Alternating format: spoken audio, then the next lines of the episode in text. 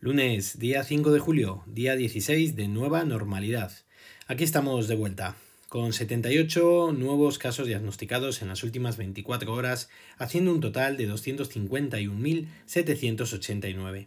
El detalle de los 78 casos es de 18 en Cataluña, 16 en Madrid, 13 en Aragón, 8 en Castilla-La Mancha, 7 en Andalucía, 5 en Galicia, 4 en la Comunidad Valenciana, 3 en Navarra, 2 en Murcia y uno en Cantabria y Extremadura. Cero casos han comunicado Asturias, Baleares, Canarias, Castilla y León, Ceuta, Melilla, País Vasco y La Rioja.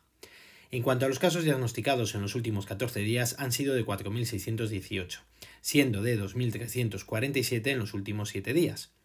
En cuanto a los casos diagnosticados con fecha de inicio de síntomas en los últimos 14 días han sido de 1.334 y en los últimos 7 días de 417.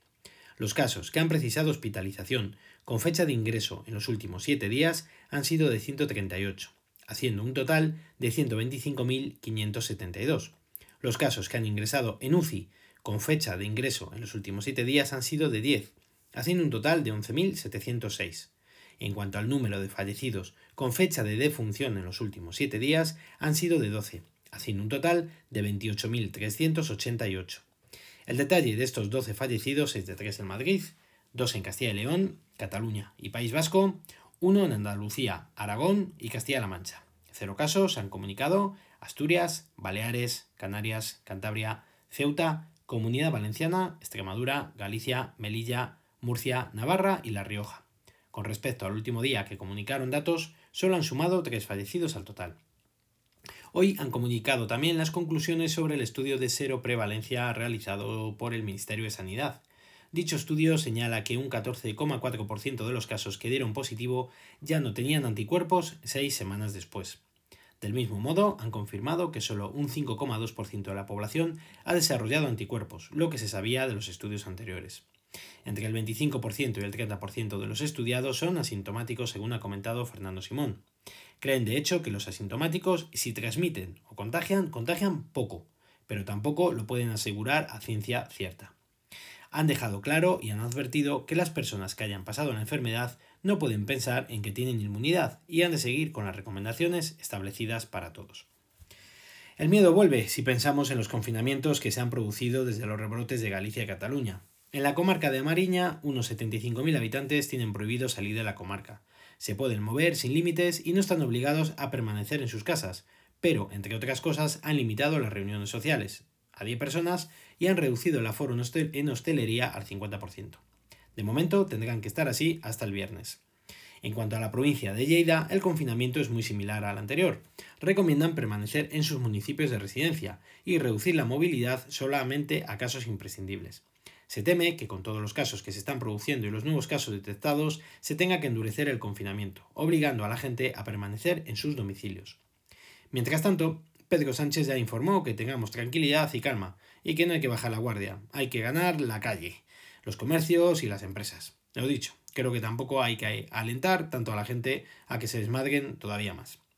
En la rueda de prensa de hoy, de Fernando Simón, ya sabéis que ahora son los lunes y los jueves, y después de analizar de forma muy rápida los datos que os he comentado yo antes, le han preguntado sobre todo por el tema de los rebrotes que se están produciendo por toda España. Ha indicado que les preocupan mucho los casos de Lleida, al igual que los del resto de comunidades, pero sobre todo los de Lleida.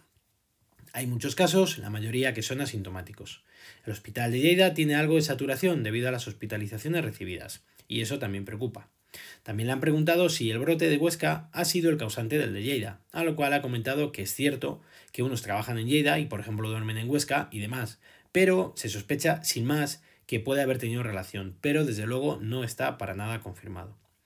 Ha hecho hincapié también en que las personas que tengan síntomas sean responsables y se queden en sus casas y no anden pululando por todos los sitios, tal cual ha utilizado esa palabra. Porque si están haciendo mucho para intentar detectar y atajar los rebrotes, si estas personas no actúan adecuadamente, pues el Ministerio de Sanidad poco puede hacer al respecto, pudiendo realizar actuaciones más drásticas en caso de que todo se desmadre. Le han preguntado también si nos podemos ir de vacaciones en agosto. Ha dicho que ya hay gente que se está yendo de vacaciones este mes de julio.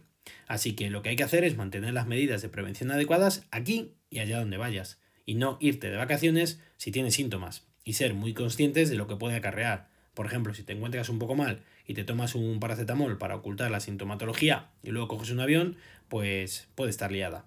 Así de sencillo, antes de plantear las vacaciones. Este fin de semana es en el que más datos se han comunicado de contagiados, desde hace tiempo además. Es más, desde el viernes que ofrecieron el dato de 250.545 al dato de hoy, de 251.789, hay una diferencia de 1.244 casos. Una auténtica barbaridad que Fernando Simón ha achacado a los nuevos casos detectados este fin de semana, en el cual no han dado datos. Yo sigo diciendo lo mismo. Qué casualidad que este fin de semana, que es el primero que no ofrecen datos, se produzca la mayor subida desde hace tiempo. Da que pensar. Hoy en el apartado de tecnología os quería hablar de algo breve, de la Xiaomi Mi Band 4C. Ya si de por sí es largo el nombre, Xiaomi Mi Band 4C, pues toma. Otra pulsera de actividad más, que realmente es la Redmi Band que habían presentado hace poco. Han realizado lo mismo o parecido que con los Xiaomi Mi 9T y Mi 9T Pro, que por allí, por su tierra, por Asia, se vendieron como Redmi K20 y K20 Pro. De momento no está disponible en España, se supone que va a venir al haberle dado este nombre, al igual que la Mi Band 5, que todavía estamos esperando por ella. Pero es una nueva posibilidad muy barata, se supone, para que a nadie le falte una pulsera de actividad en su muñeca.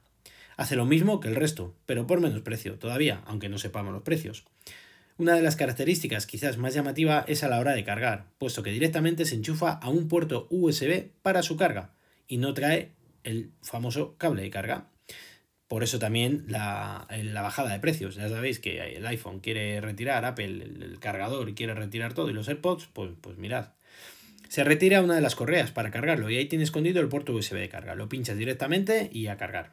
La pantalla no está mal, es de 1,1 pulgada y una resolución de 128 x 220 píxeles, pero en una pantalla LCD y no AMOLED, como se supone que trae o como han confirmado la Mi Band 5.